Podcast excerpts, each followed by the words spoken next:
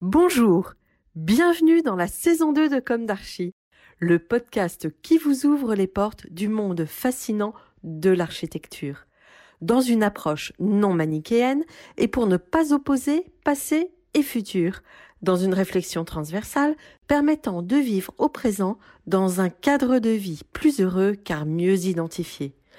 Carpe diem. Je suis Anne-Charlotte, chroniqueuse du podcast, accompagnée de l'ingénierie son pour vous offrir le meilleur. Merci et heureuse de votre fidélité. Maintenant, place au talent. Bienvenue dans Comme d'Archie.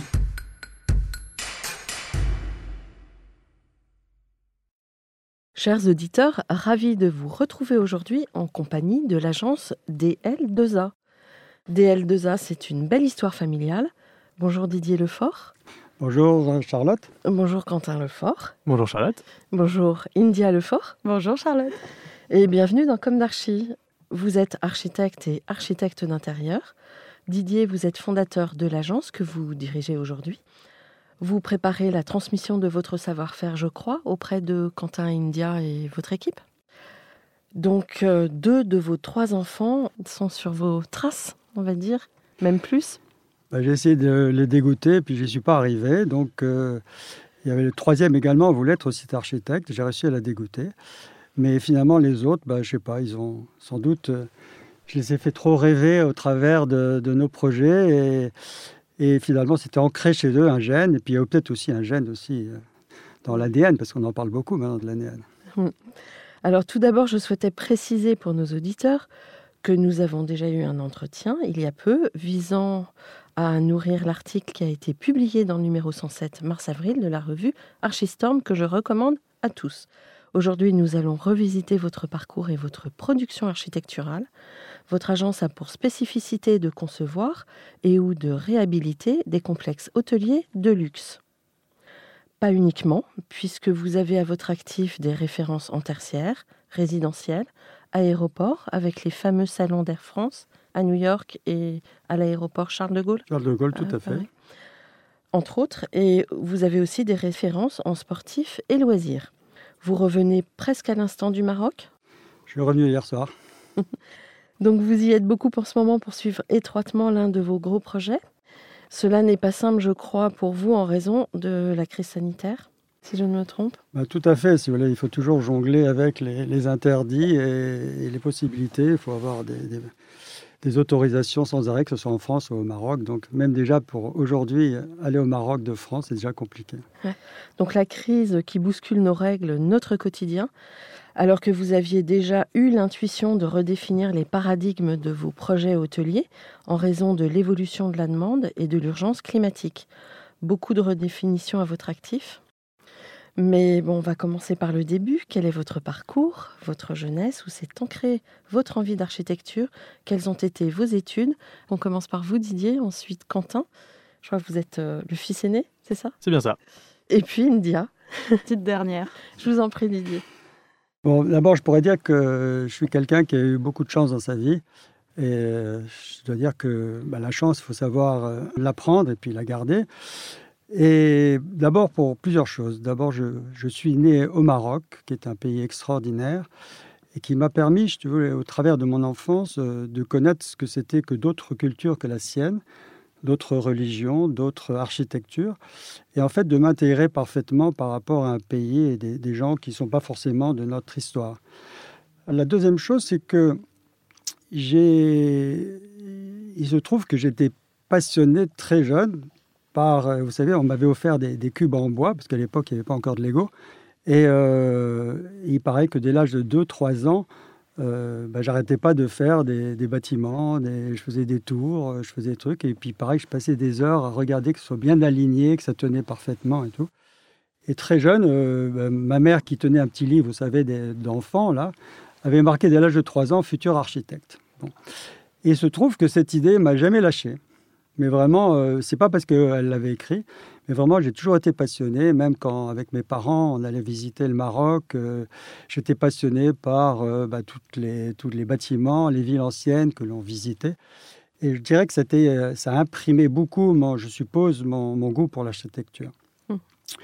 Et aussi, il y avait une chose assez intéressante, c'est que on rentrait une fois par an en France en voiture, parce qu'à l'époque, prendre l'avion, c'était quand même déjà quelque chose euh, d'assez novateur, ou qui coûtait en tout cas très cher. Donc on rentrait en voiture, on était cinq dans la voiture, et puis euh, mes parents me faisaient visiter l'Espagne, le Portugal, à chaque fois on changeait de route, et on visitait les musées, d'autres trucs. Donc je pense que tout ça, c'était des éléments extrêmement, extrêmement importants. Ensuite, euh, bon, donc j'ai passé mon bac à Casablanca. Et puis je suis parti à Paris pour faire une école d'architecture qui était donc à l'époque UP1 parce que c'était des UP et euh, qui était Kemalaké. Donc j'ai eu la chance euh, d'être dans, dans le quartier de Paris, je dirais le plus sympathique pour un, étudiant. Euh, c'était après 68 parce que je suis arrivé en 71. Et je dois dire que c'était une excellente école et j'adorais mes profs. Euh, qui, qui m'ont fait, bon voilà, donc euh, je... Alors que c'est vrai que mon parcours après n'a pas tellement été dans, dans la suite de, de, cette école. Mais en tout cas, arrivé au niveau de la quatrième année, cinquième année, je trouvais qu'à chaque fois qu'on présentait un projet, ce qu'on nous demandait, c'était de l'architecture, mais ça n'allait pas assez loin. Je trouvais qu'on allait pas assez dans le détail, pas assez dans l'intérieur. Et il se trouve que je me suis renseigné qu'il euh, y avait des cours du soir aux arts décoratifs qui commençaient tous les jours euh, de 6h à 11h du soir, et euh, même le samedi. Le samedi, c'était le samedi matin. Donc on avait vraiment... c'était un emploi du temps très, très fort, parce que la journée, j'étais aux, beaux-arts, et le soir, j'étais aux arts décoratifs. Et après, il fallait travailler à partir de 11h du soir pour, bah, pour faire ce qu'on avait à rendre. voilà. Donc c'est vrai que c'était un emploi du temps très chargé. Mais grâce à ça, ça m'a permis euh, de, ben, justement d'avoir des disciplines très importantes euh, comme euh, étudier la lumière, la couleur, le mobilier. on nous on apprenait à faire vraiment du mobilier avec des échelles 1-1 pour faire des détails. Et, et tout ça m'a énormément servi. Et il est vrai qu'après, quand je présentais mes projets d'architecture aux Beaux-Arts, dans lesquels j'avais étudié aussi l'architecture intérieure, bah, c'est vrai que je me retrouvais un petit peu au-dessus de la, la, moyenne. la moyenne parce que les gens se disaient, voilà, il est allé un peu dans le détail celui-là. Et au même titre que quand je présentais mes projets aux arts décoratifs, bah, j'avais pas mal d'architecture, donc on me disait aussi, voilà, mais celui-là, il fait... Bon. Donc, euh, disons que c'était un complément et qui était extrêmement utile pour, pour l'agence, parce qu'aujourd'hui, l'agence est une agence d'architecture et d'architecture intérieure, avec des architectes et des architectes d'intérieur. Mais en fait, les architectes font de l'architecture intérieure et les architectes d'intérieur font de l'architecture. Mmh. Donc finalement, je dirais qu'on arrive à tout remélanger parce que pour moi, ce sont des choses quasiment indissociables. Et d'ailleurs, la preuve en est que tous les grands prix d'architecture qu'on a eus, en général, ce sont des projets où on a fait architecture et architecture intérieure. Mmh. Et, et c'est toujours été les meilleurs projets. Parfois, nous sommes architectes et puis nous travaillons avec des architectes d'intérieur. Et parfois, nous sommes architectes d'intérieur et nous travaillons avec des architectes. Mmh. Donc, euh, il y a des mariages qui se passent bien en général. Mmh. Il y en a qui se passent un peu plus difficilement. C'est comme un, mariage, vous savez, c'est pas forcément. Euh, ça peut marcher bien comme ça peut marcher moins bien. Mmh. Et du coup, beaucoup, à votre époque, beaucoup d'étudiants travaillaient en agence. Vous, en fait, vous avez fait un double cursus plutôt que de travailler en agence Alors en fait, euh, il se trouve que j'ai fait quand même deux, trois stages euh, d'agence, mhm. mais c'est des stages de deux mois ou trois mois. Et euh, très tôt, quand j'étais en troisième année d'architecture, j'avais une, amie dont l'oncle était notaire à Honfleur et qui m'a dit, écoute Didier, je crois que tes parents habitent pas loin de Honfleur maintenant. Est-ce que ça t'intéresserait de réhabiliter des, immeubles? Et j'étais qu'en troisième année d'archi. Bon, moi, j'ai jamais dit non. Hein. J'ai dit oui, oui, bien sûr, il n'y a pas de problème. Et puis, en fait, euh, j'ai fait ces projets euh, donc dès la troisième année d'architecture. Et quand j'étais diplômé, j'avais déjà réalisé quatre immeubles. Et euh, donc, à chaque fois, je me servais des professeurs pour leur demander des conseils parce que il est évident qu'à l'époque, vous n'avez pas tous ces bureaux de contrôle, tous ces ingénieurs systématiques et tout. On, faisait tout nous-mêmes, quoi. C'est-à-dire que vraiment, il fallait tout faire. Mmh. Mais j'avais les profs, j'allais les voir à la fin des cours en disant Vous savez, je suis, en, train de faire un petit immeuble là, et truc, j'ai une reprise de fondation, je ne sais pas trop comment faire, et tout. Qu'est-ce que vous me conseillez? Et puis le conseil était donné volontiers. ah oui, bien sûr, bien sûr. Mmh. j'en ai aussi fait engager par mes clients également pour euh, travailler aussi sur les mêmes projets. Donc en fait, vous avez tout de suite commencé à travailler sur vos propres projets Oui, dès la troisième année d'architecture. Mon premier bâtiment, j'avais euh, 22 ans, je crois, ou même 21 ans. Hein Et ensuite, vous avez tout de suite créé une agence à la sortie de l'école? Alors en fait, euh, j'ai commencé à, faire un concours que j'ai gagné sur un musée à Beaugency. Et puis au même moment, il se trouve qu'un médecin que je connaissais me dit, tu sais, j'ai, un client ici qui, travaille euh, pour, euh, pour l'Agacan et sa fondation. Et, on sait que la fondation cherche un architecte. Donc, bah, sur le moment, j'avais déjà du, travail, donc j'étais pas très, pas très dispo. Puis il a tellement insisté que je me suis dit, bon, je vais quand même me présenter. Il se trouve que j'étais choisi pour travailler sur cette fondation et c'était assez passionnant parce que, en fait, j'étais pris. Le fait d'être né au Maroc, le fait. Moi, il fallait que je travaille au Pakistan, en Inde, en Afrique occidentale. Euh, donc, euh, des endroits où la culture, euh, je dirais, était en tout cas en général musulmane, donc dans un contexte que je connaissais bien. Et j'ai travaillé quand même euh, pendant 16 années, 17 euh, années avec cette fondation, en réalisant énormément de programmes de, sur la de santé, donc des centres médicaux, des écoles. J'ai construit plus de 300 écoles dans le nord du Pakistan, dans l'Himalaya. On a restauré une forteresse du XIIIe siècle euh, à 3000 mètres d'altitude. Avec, ça a duré 9 ans, 9 ans de travail, et on a eu un grand prix d'architecture sur cette restauration. Euh, enfin, j'ai eu l'occasion de faire des choses extraordinaires grâce à, ces contacts et finalement, j'ai eu raison de, d'accepter ce travail parce que finalement, ça m'a amené à faire énormément de choses. Oui, et puis peut-être aussi euh, euh, à travailler un petit peu dans l'improvisation. Les normes que nous avons, nous, aujourd'hui, n'existaient pas avec le travail de matière première euh, brute, non? Enfin, comment ça se... Alors oui, justement, ça ça, ça, me fait rebondir un peu sur le métier d'architecte, parce qu'en fait, euh, qu'est-ce qu'un architecte? Un architecte, ça doit savoir euh, faire des synthèses de tout. Et il est vrai que le fait d'avoir travaillé beaucoup à l'étranger, dans de nombreux pays, parce qu'on a construit dans 21 pays et travaillé dans 29 pays différents, c'est surtout que l'architecture, finalement, est une synthèse d'énormément de, facteurs, de paramètres. Mm. Et à chaque fois que vous allez dans un pays ou un endroit, même ça peut être tout simplement une région de France ou un département de France différent, mais dans les pays c'est encore plus fort, c'est-à-dire que on analyse tout, absolument tout. C'est-à-dire qu'on analyse tout l'environnement, donc euh, bien sûr euh, le terrain, tous ces environnements, le climat, la topographie, euh, la climatologie, tout ce truc, mais également les matériaux, matériaux disponibles, le savoir-faire des gens, parce que ça ne sert à rien de, dessiner des choses merveilleuses qui ne sont pas réalisables dans le pays, parce que s'il n'y a pas le savoir-faire.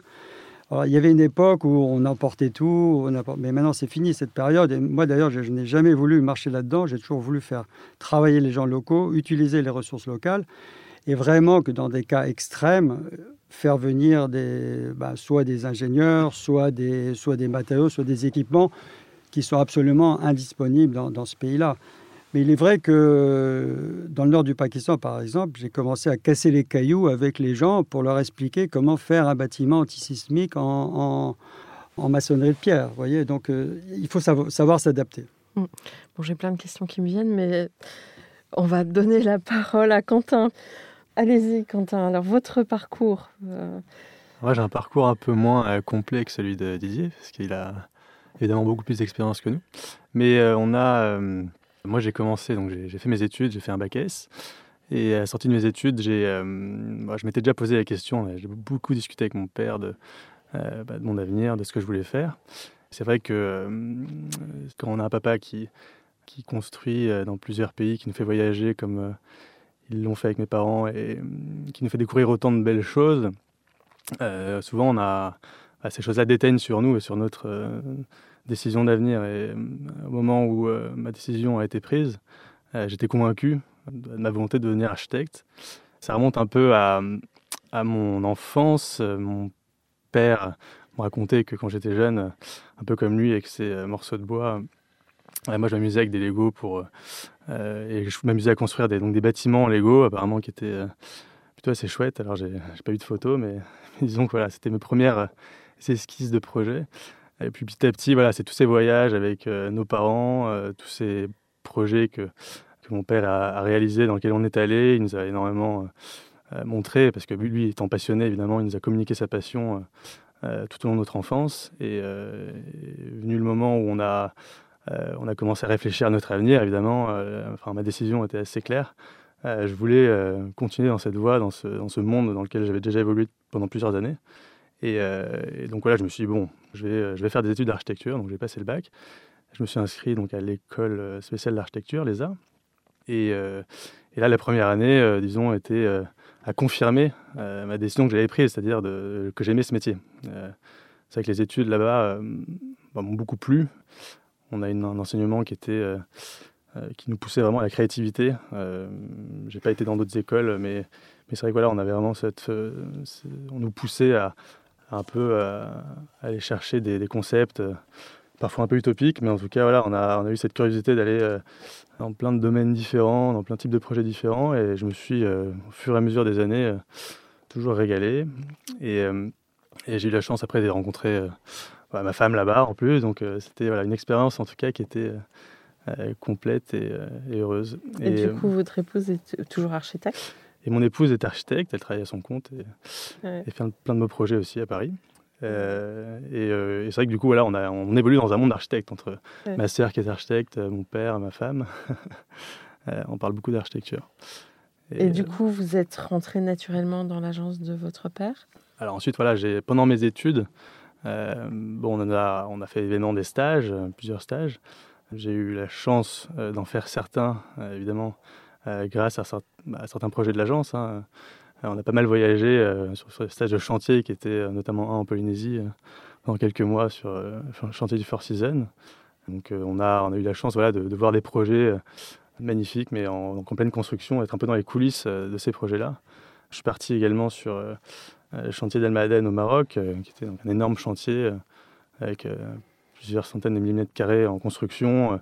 Et c'est vrai que moi j'ai toujours été très intéressé par toute la partie chantier. C'est vrai que beaucoup de mes amis partaient plutôt en agence faire des chantiers d'agence. on avait, disons, une, maîtrise des logiciels à l'époque qui était un peu restreinte. Et je trouvais que la, meilleure manière d'apprendre et de voir comprendre ce métier, c'était de voir bah, le, début de tout, c'est-à-dire le, chantier.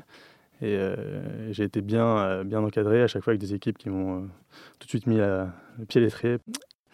Et puis voilà, donc j'ai, au fur et à mesure des années de mes expériences, ça a confirmé ma passion pour ce métier. J'ai, pu partir ensuite à, Singapour pour faire encore un, autre stage, cette fois-ci en agence, dans une fabuleuse agence qui s'appelle WOA, donc qui fait tout type de projets, hein, des, tours avec des échelles incroyables comme on, en voit là-bas.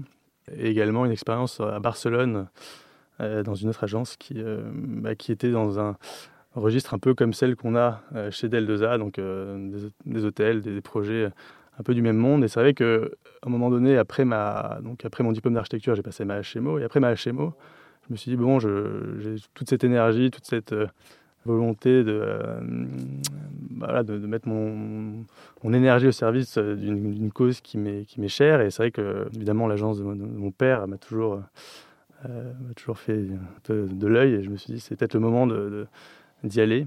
On peut pas faire plus idéal que ça, je pense qu'on a la chance d'avoir bah, un père qui est euh, bah, tous les jours nous apprend d'une part, mais surtout voilà, on a une proximité avec lui qui, euh, qui catalyse notre formation bien plus vite que si j'avais été dans une autre agence. Et c'est vrai qu'on a la chance de voir ces projets divers et de travailler dessus bah, tous les jours. Voilà, c'est très enrichissant pour, pour notre, carrière d'architecte.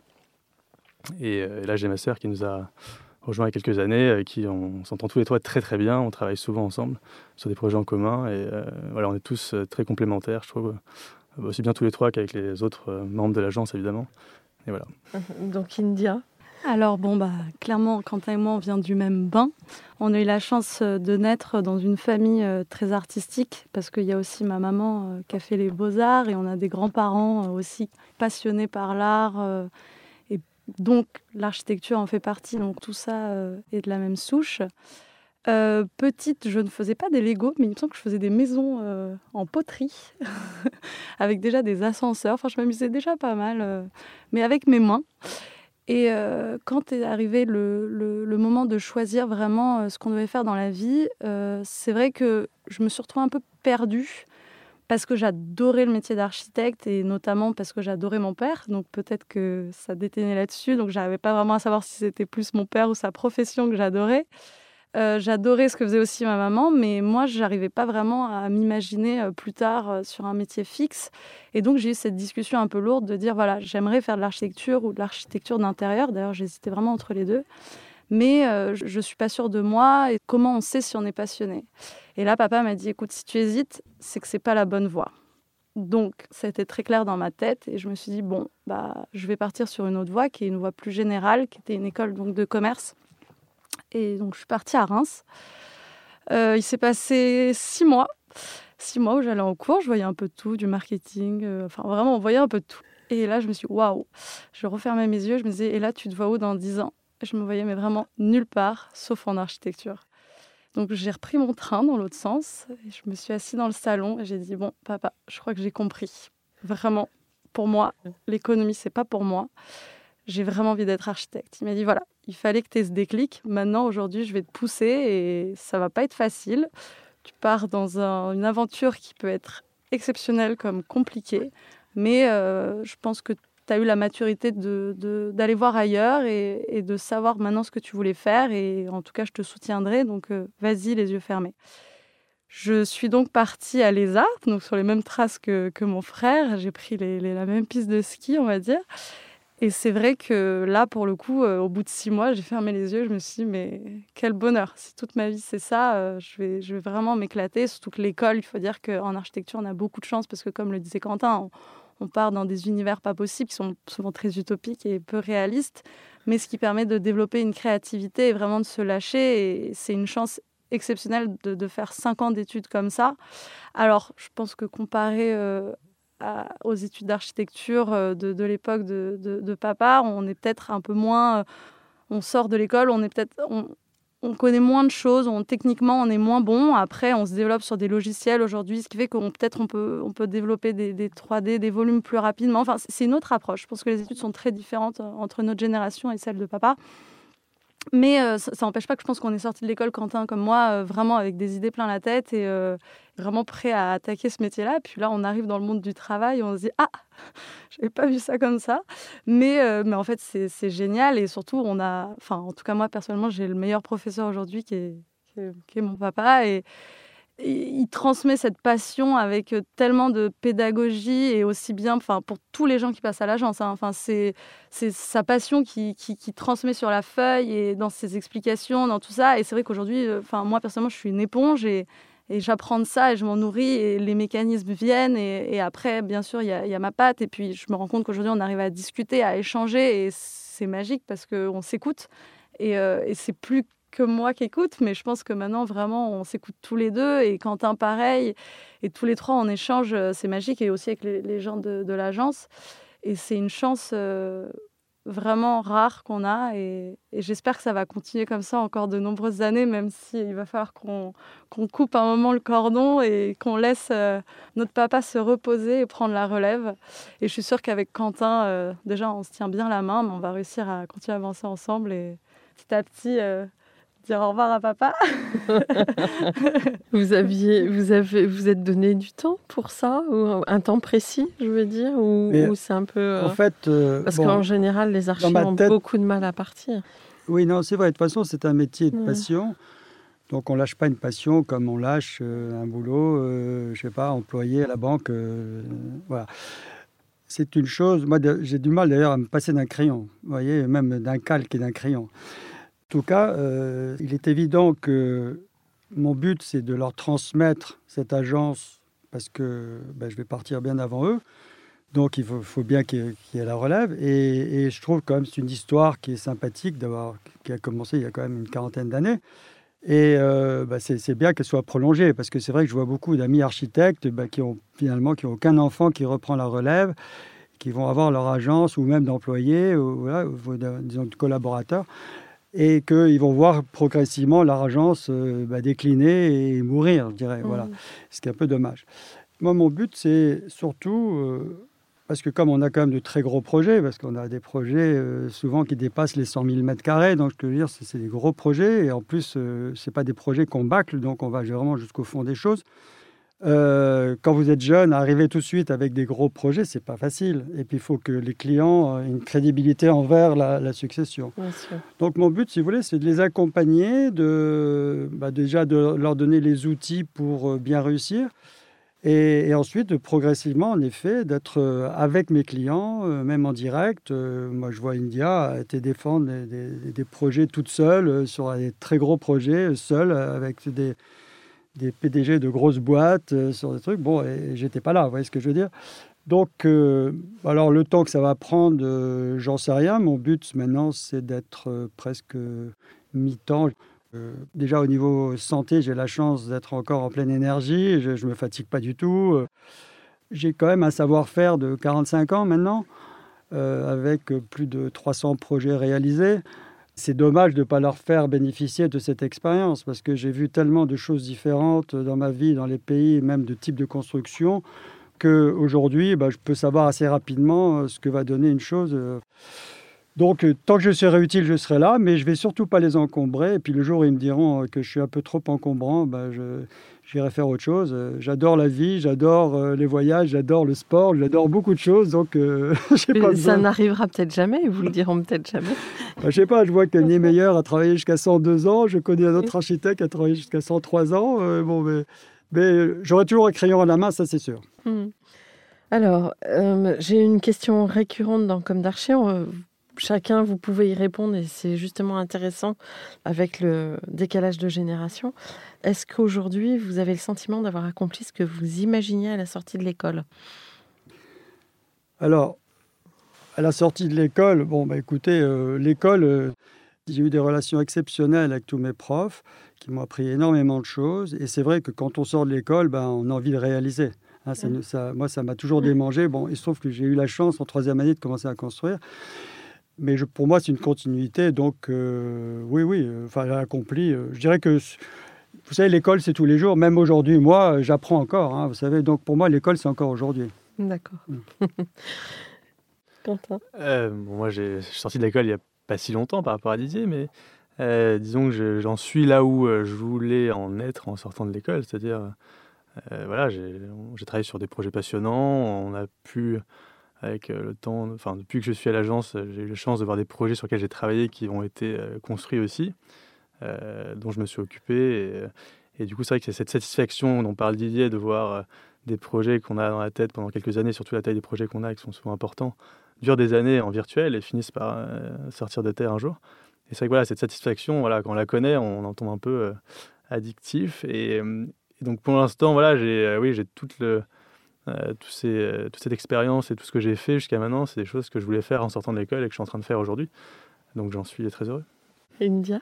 Ah, Je pense qu'aujourd'hui, c'est même au-delà de ce que je pouvais espérer euh, en sortant de l'école, même si parfois ça fait peur. Je me dis, j'ai l'impression que je suis sortie de l'école, je savais à peine marcher, on m'a tout de suite mis dans une voiture de Formule 1 en me disant, allez hop, c'est parti. Et, au final, bah, on se rend compte que petit à petit, on commence à comprendre comment ça fonctionne et et non, c'est incroyable. Enfin, J'espère un jour pouvoir euh, être autonome euh, à 100% euh, sur, ce type de projet, mais c'est je réalise à quel point c'est une chance à, à, mon âge et avec mes années d'expérience de, de, travailler sur des projets aussi extraordinaires et, et justement de, de parfois d'essayer de les défendre seul. Et non, c'est au-delà. Bon.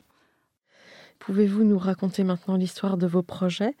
Et pouvez-vous nous préciser votre point de vue sur votre double compétence architecture et architecture d'intérieur? Enfin, vous en avez déjà parlé, mais peut-être que euh, par le prisme des projets, vous, pouvez en reparler. Euh, alors, donc, voilà, bon. Tout ce qui est architecture, architecture d'intérieur, donc pour nous, c'est quelque chose d'acquis. Euh, l'un ne va mm. pas sans l'autre. Sauf que bah, quand on ne fait qu'une partie, bah, on, garde notre partie.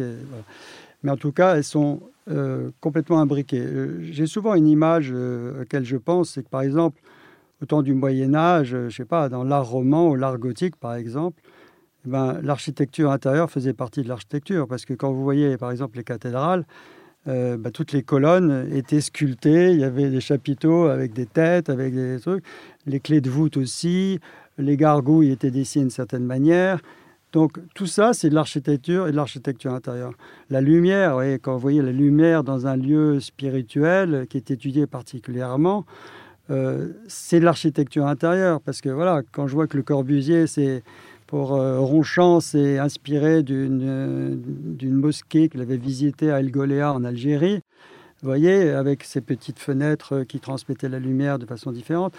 Bon, tout ça, pour moi, c'est l'architecture intérieure, mais l'un ne va pas sans l'autre. C'est pour ça que quand on commence un projet, on fait de l'architecture et l'architecture intérieure en même temps.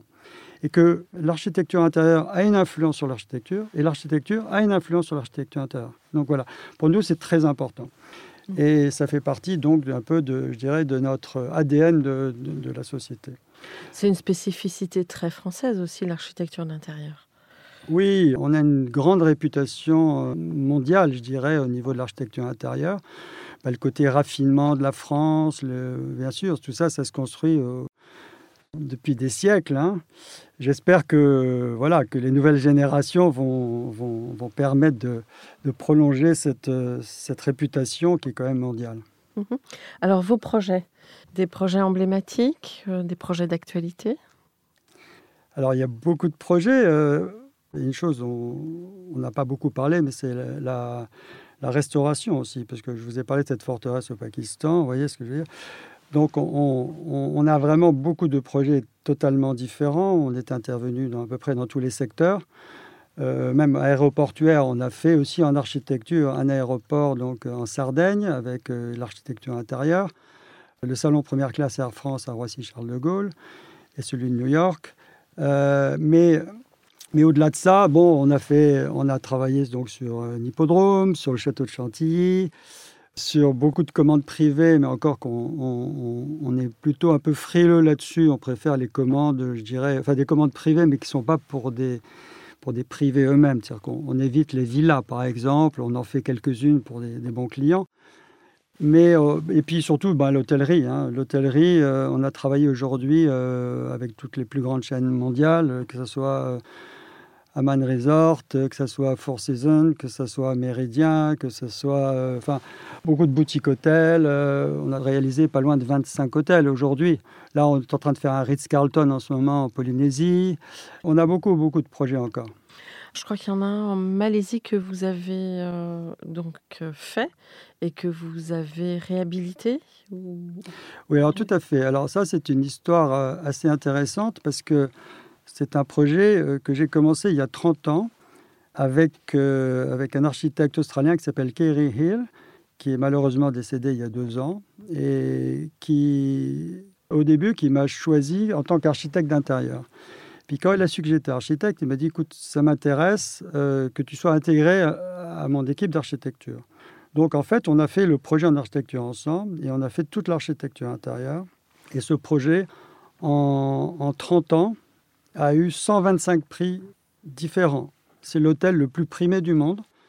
Nous-mêmes, on a eu 6 euh, ou 7 prix d'architecture, d'architecture intérieure là-dessus. il y a eu de toutes sortes de, prix. Et il se trouve qu'il y a 4 ans, euh, le directeur de l'hôtel, euh, se renseignant un peu pour savoir qui avait fait ça, m'a contacté pour me dire, écoutez, on doit, on doit réhabiliter cet hôtel. On a un budget de 60 millions d'euros. Euh, voilà. Donc on a fait un, énorme travail et aujourd'hui, euh, bah, on a eu encore l'année dernière le prix du meilleur hôtel de l'année du monde par Condé Nast. Voilà. Donc euh, c'est le Datai Langkawi, c'est ça? Voilà, c'est donc c'est un hôtel le Datai à Langkawi en, Malaisie. vous pouvez nous parler un peu de cette réhabilitation? C'est un projet qu'on a eu la chance de connaître avec India quand on était enfant, qui venait d'être fait. Donc on a, on a pu le, voilà, le, voir et en profiter euh, il, y a, il, y a, 20 ans. Et c'est vrai que lorsqu'on a appris que l'agence était encore euh, appelée pour le, refaire, voilà, on, on, a vu sa seconde peau euh, arriver et puis c'est une belle réussite. Ce projet, je pense qu'il reflète vraiment, vraiment ce que cherche à faire DL2A, c'est-à-dire c'est s'inspirer d'une culture locale en la modernisant. Et, et déjà au enfin le premier Dataï, parce qu'on va l'appeler le premier il y a 20 ans et le deuxième euh, aujourd'hui. Au niveau de l'archi, l'archi d'intérieur, vraiment, il y a plein plein d'éléments qui reprennent les cultures asiatiques, enfin notamment chinoises, il me semble, sur, sur des structures de piliers, de, charpentes qui sont modernisés. Et là, on peut vraiment voir que, par exemple, la, charpente euh, dans, cet hôtel est un élément essentiel de l'archi d'intérieur, parce qu'elle est travaillée euh, jusqu'au jusqu'au boulon, jusqu'au dessin de, de, chaque accroche, etc., ce qui rend la chose euh, magnifique, alors que c'est purement structurel. Et dans sa réhabilitation, ce qui a été très intéressant, c'est de reprendre l'ADN du Dataï 1, donc qui avait 20, 20, 25 ans. Quand... Vous disiez 30 ans tout à l'heure oui, Parce que juste deux mots sur cet ADN, c'est qu'en fait, euh, la Malaisie est composée euh, à 55%, 60% de Malais, à 30% de Chinois et ensuite à 15% à peu près d'Indiens. Notre agence est toujours de, de prendre une culture et de la moderniser, mais à outrance. C'est-à-dire que finalement, vous sentez cette culture, mais elle est très moderne par rapport à ce qui se fait dans le donc on, garde l'essence même de, cette culture et on la retranspose dans nos projets, mais il faut encore souvent qu'on l'explique, parce que c'est comme un tableau moderne, et si vous regardez un tableau moderne, vous pouvez peut-être pas forcément le comprendre, mais si le peintre vous explique ce qu'il a fait, vous allez vous dire ah ben oui bien sûr j'avais pas vu ce truc là, truc bon. Donc nous en fait on est un peu dans ce registre là et il se trouve que le Dataï on a respecté à peu près ces, proportions d'intervention culturelle dans ce projet. Mais au-delà de ça c'est un projet qui est bon bien sûr très ouvert, qui est aussi l'environnement était tellement extraordinaire parce qu'on est dans une forêt euh, qui est millionnaire carrément, qui est une des plus vieilles forêts euh, mondiales euh, tropicales. Donc il fallait vraiment respecter la nature, il y a eu beaucoup de choses. Donc c'est un, c'est un, projet très complexe, mais absolument passionnant. Alors, euh, pour euh, réaliser ces projets, je crois que vous avez des partenaires architectes qui euh, suivent les chantiers Alors, on a construit dans 21 pays différents, sur les cinq continents. Mhm.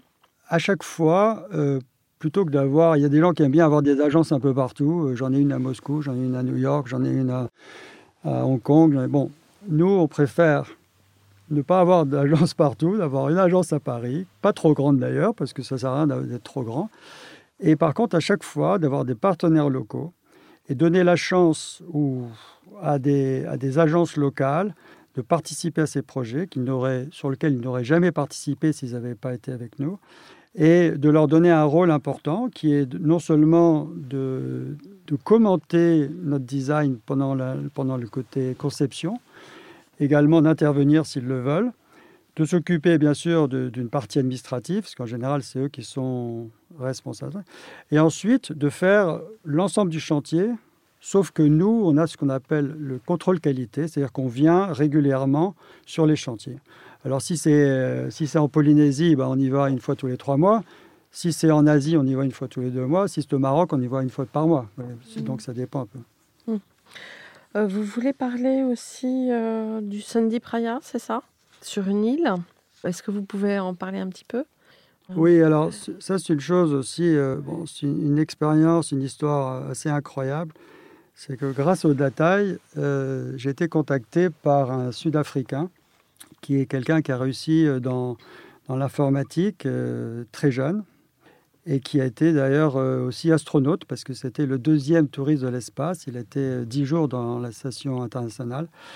Et pendant son voyage dans la station orbitale, il a trouvé que la Terre était très belle mais était malade.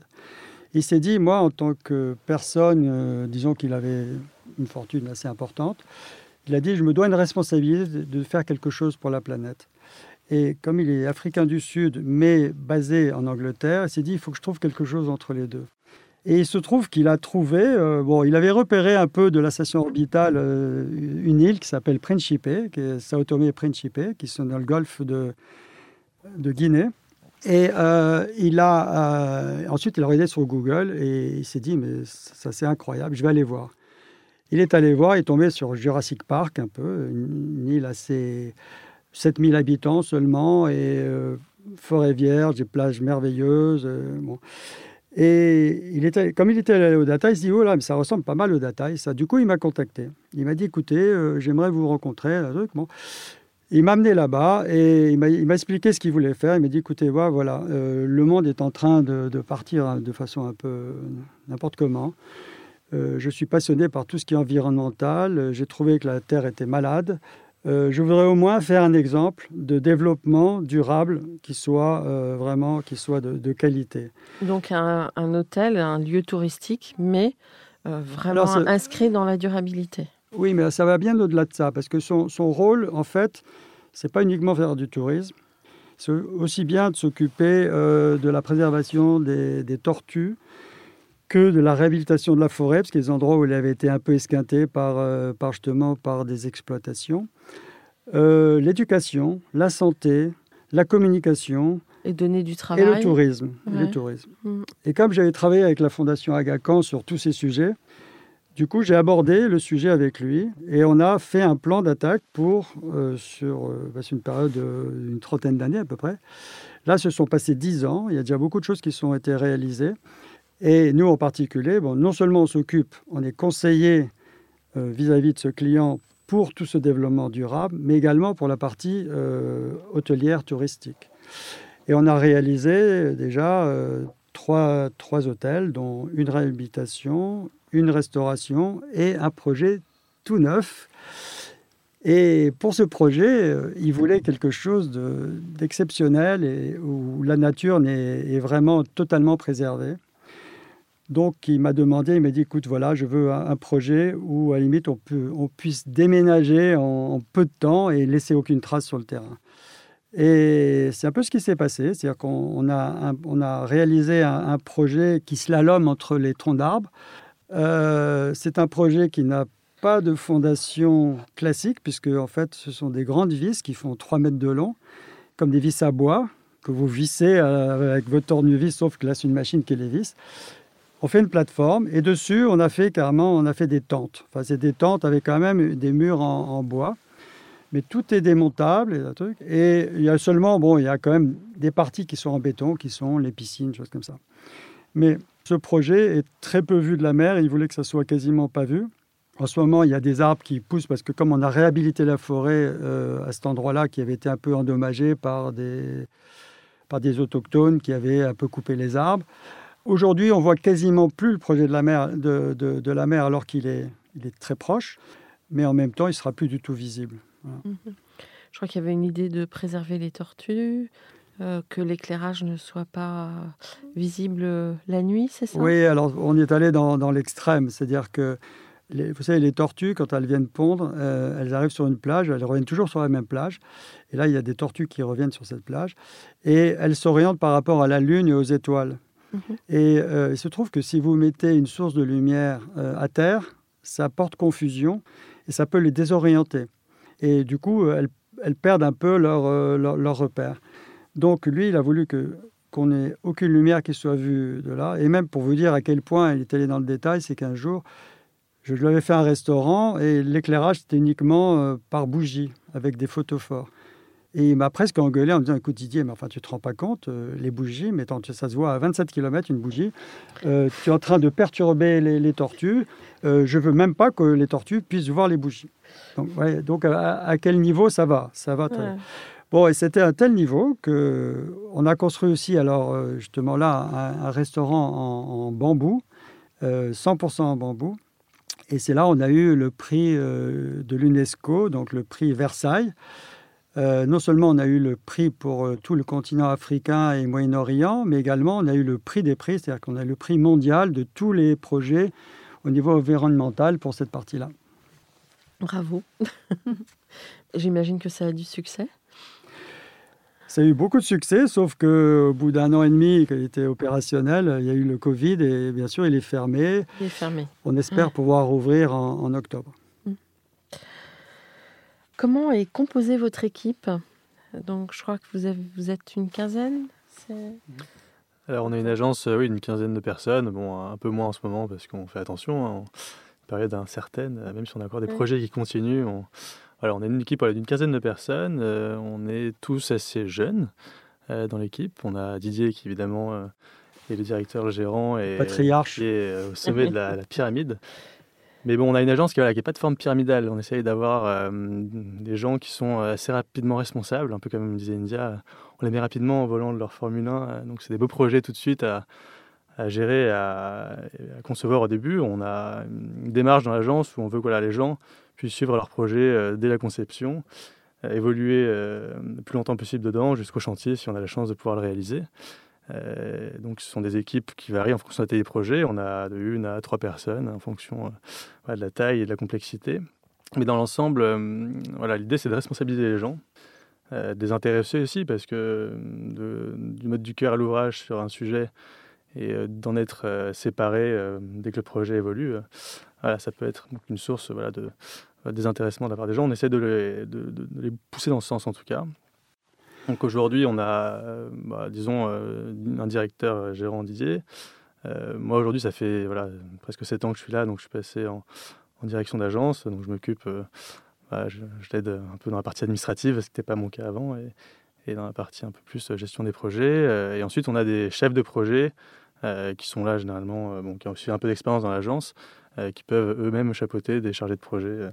Donc voilà, on a une structure pas vraiment pyramidale, plutôt assez plate. Parce que la chose particulière, enfin, euh, souvent les agences euh, emploient, disons, utilisent euh, leurs collaborateurs par strate un peu, surtout mmh. comme aux États-Unis. C'est-à-dire qu'il y en a qui sont bons pour la conception, on les fait concevoir, puis après ils passent à un autre projet, un truc. Nous, euh, en fait, ce qu'on voulait, moi, c'était, j'ai vraiment, depuis tout le temps, j'ai voulu garder cette, euh, cette politique, c'est de dire, voilà, on donne une chance à une personne de commencer dès le début et d'aller jusqu'à la fin de ce projet.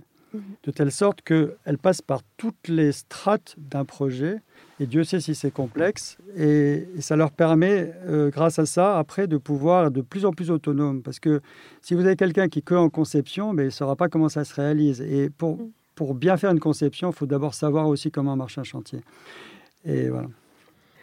Alors, vous parliez de cette euh, époque particulière que le Covid euh, entraîne ou induit. Je crois que déjà avant, les pratiques des touristes avaient changé. Il y avait les touristes réclamaient plus d'expérience. De, les touristes ne reviennent pas forcément d'une année sur l'autre. Je crois que vous étiez un petit peu dans cette euh, mouvance-là. Euh, du coup, aujourd'hui, ça renvoie encore une, euh, un changement de paradigme. Comment vous imaginez le monde d'après? Voilà. Écoutez, euh, il est vrai que le Covid euh, va changer beaucoup les choses. Maintenant, il y a quand même une chose qui est certaine aussi, c'est que l'homme reste l'homme et que souvent euh, le naturel revient au galop. Donc je pense qu'il va y avoir un changement de conscience, mais maintenant ça ne va pas pour moi être un bouleversement. Euh, la chose qui est sûre, c'est que les gens vont voyager peut-être moins souvent, mais plus longtemps. Et ils vont sans doute aussi euh, partager leur temps euh, vacances-travail. C'est-à-dire que par exemple un hôtel, quand vous êtes en vacances, eh ben, il y en a beaucoup qui vont aussi continuer à travailler, peut-être deux heures par jour, trois heures par jour. Donc avoir un endroit où ils peuvent s'installer et rester plus longtemps. Je pense que l'idée de, partir euh, un week-end à 4 heures d'avion euh, et revenir euh, le lundi matin, c'est totalement ridicule. C'est quelque chose qui n'a plus de sens, qui n'a jamais eu de sens d'ailleurs, mais bon, maintenant en tout cas, je pense que les gens sont de plus en plus conscients. Et donc l'hôtellerie euh, l'hôtellerie évolue dans ce sens-là. La deuxième chose aussi, c'est que les gens aiment de plus en plus l'expérience. Donc être un peu étonné, vivre quelque chose qu'ils n'ont pas l'habitude de vivre tous les jours.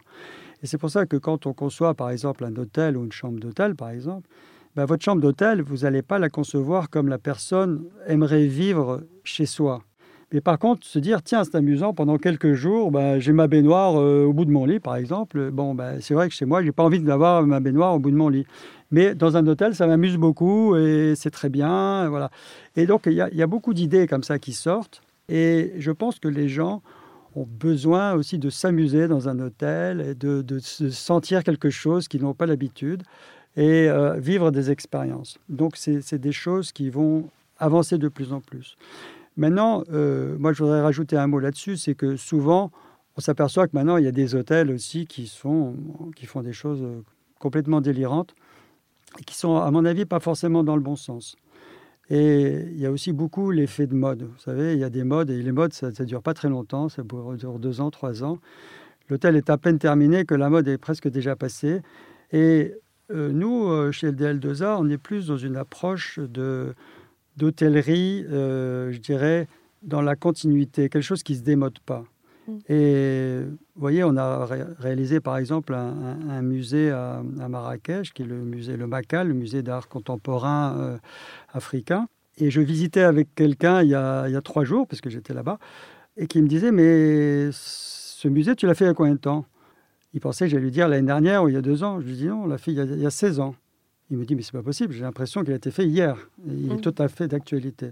Donc en fait, on est plutôt dans, dans l'agence d'architecture qui fait des choses, disons des, des, œuvres qui durent et qui ne se démodent pas. Quel conseil donneriez-vous aux étudiants en architecture aujourd'hui? Alors, je vais donner mes, mon conseil à mmh. moi, et puis après, je vais laisser parler India et, et, Quentin. Euh, je dirais que il faut jamais se décourager. C'est un métier qui, est, qui peut être très difficile. Tout le monde ne réussit pas. Euh, pour réussir, il n'y a qu'une seule chose, c'est avoir de la persévérance, avoir de travailler énormément. Je ne connais pas un architecte qui ait réussi qui ne travaille pas énormément. Et quand je dis énormément, c'est n'est pas 8 euh, heures par jour, c'est souvent 10 heures par jour, c'est parfois 7 jours sur 7, en tout cas 6. Et ensuite, c'est aussi, euh, je dirais, être très sérieux dans son travail. Moi, je m'aperçois qu'au bout de 45 ans, j'ai des clients qui me rappellent 20 ans après. Et pourquoi? Parce qu'en fait, ils ont une image de vous comme euh, quelqu'un de sérieux, quelqu'un qui, qui répond bien aux produits, quelqu'un qui n'a pas la grosse tête. J'ai rencontré pas mal de jeunes qui euh, ont réalisé deux, deux, trois projets et puis qui tout de suite se prennent pour des stars je trouve que c'est un peu déplacé dans notre boulot. Il faut savoir rester humble et savoir euh, garder sa place parce que des gens merveilleux dans le monde, il y en a partout. Et que c'est pas parce qu'on fait deux, trois beaux projets qu'on doit avoir les grosses têtes. Quentin? Euh, Moi, je dirais que ce serait peut-être la curiosité pour compléter ce qu'a dit Didier, en effet. La curiosité d'aller euh, un peu au-delà de ce qu'on apprend, soit à l'école, soit de ce qu'on voit dans l'agence dans laquelle on a pu travailler en stage. C'est toujours chercher à, à découvrir ou réfléchir à d'autres concepts, d'autres manières de, de, faire les choses que celles qu'on connaît tous déjà, de ne pas recopier euh, bêtement ce que nos prédécesseurs ont pu eux-mêmes faire, d'être toujours un peu, voilà, pousser le curseur toujours un peu plus loin. Garder des valeurs, mais. Garder des valeurs tout en. Oui, il faut innover. C'est-à-dire que l'idée aujourd'hui, c'est qu'on on travaille tous sur des bases qui ont un jour existé. Hein. On n'invente pas le fil à couper le beurre tous les jours non plus en architecture, mais l'idée, c'est d'arriver à, malgré ça, toujours là à trouver un autre, euh, une autre manière de représenter les choses pour euh, les rendre plus riches et, et plus aussi actuelles par rapport à ce qu'on voit aujourd'hui. Aujourd'hui, on a un monde qui va très vite, qui bouge. Les gens veulent des choses nouvelles tous les jours. Je pense qu'en architecture, euh, il faut rester aussi un peu avec son temps et, voilà, toujours aller chercher des, nouveautés.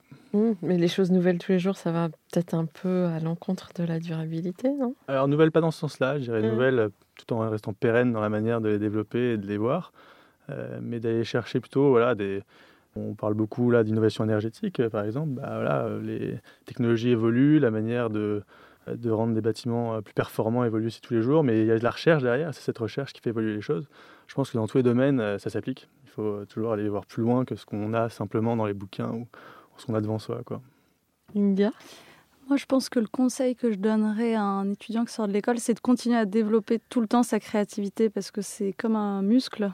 Si on arrête à un moment de, de, penser, de réfléchir à des nouveaux projets, ça devient plus compliqué quand on doit se lancer justement euh, dans, dans le début d'une conception. Et je trouve quand on sort de l'école, euh, on a des idées qui fusent et vite quand on rentre dans le monde du travail, ça peut s'arrêter. Et ça, c'est vraiment par ne pas avoir peur de proposer.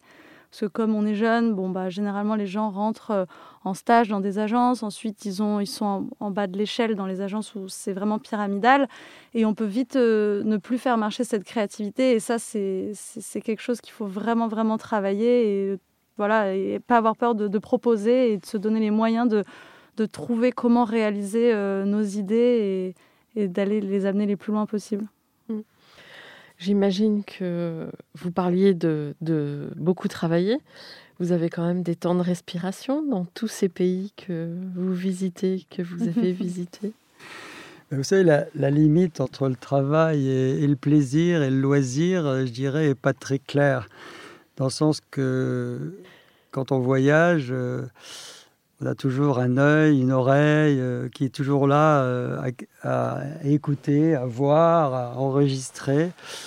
Mais bien sûr, bien sûr, à chaque fois, chaque pays, bien sûr, nous permet de visiter, de, comprendre, d'apprendre beaucoup de choses.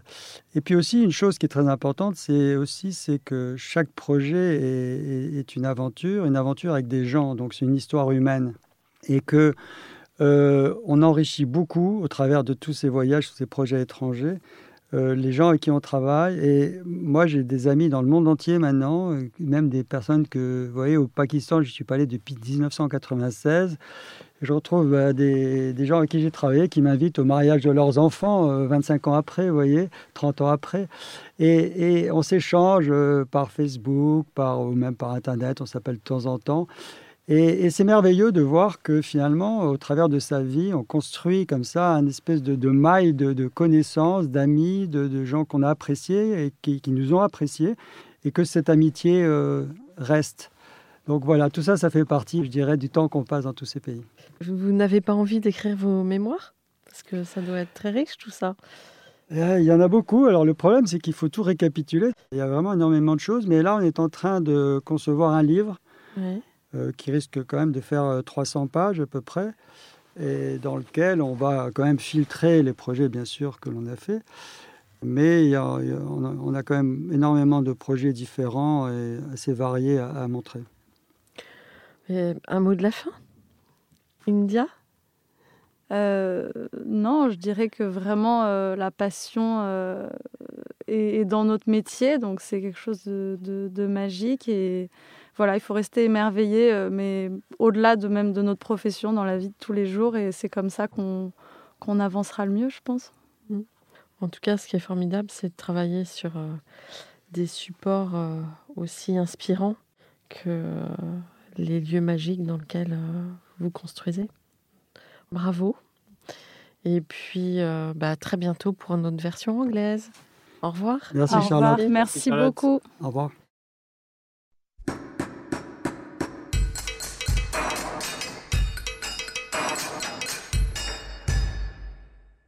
Chers auditeurs, merci pour votre écoute. N'oubliez pas de retrouver nos sujets en avant-première sur Instagram à l'adresse comme podcast, C-O-M-D-A-R-C-H-I podcast.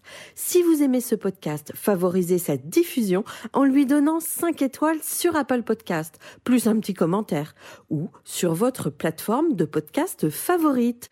Et surtout, abonnez-vous pour écouter tous nos épisodes gratuitement. À bientôt, et d'ici là, Prenez soin de vous.